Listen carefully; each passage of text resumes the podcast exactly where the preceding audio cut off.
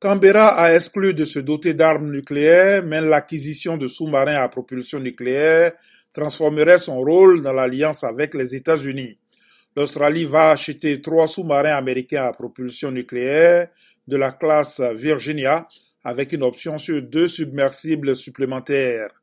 Ensuite, les États-Unis, l'Australie et le Royaume-Uni vont s'associer pour une nouvelle génération de sous-marins baptisés SSN AUKUS a annoncé le conseiller à la sécurité nationale de la Maison-Blanche.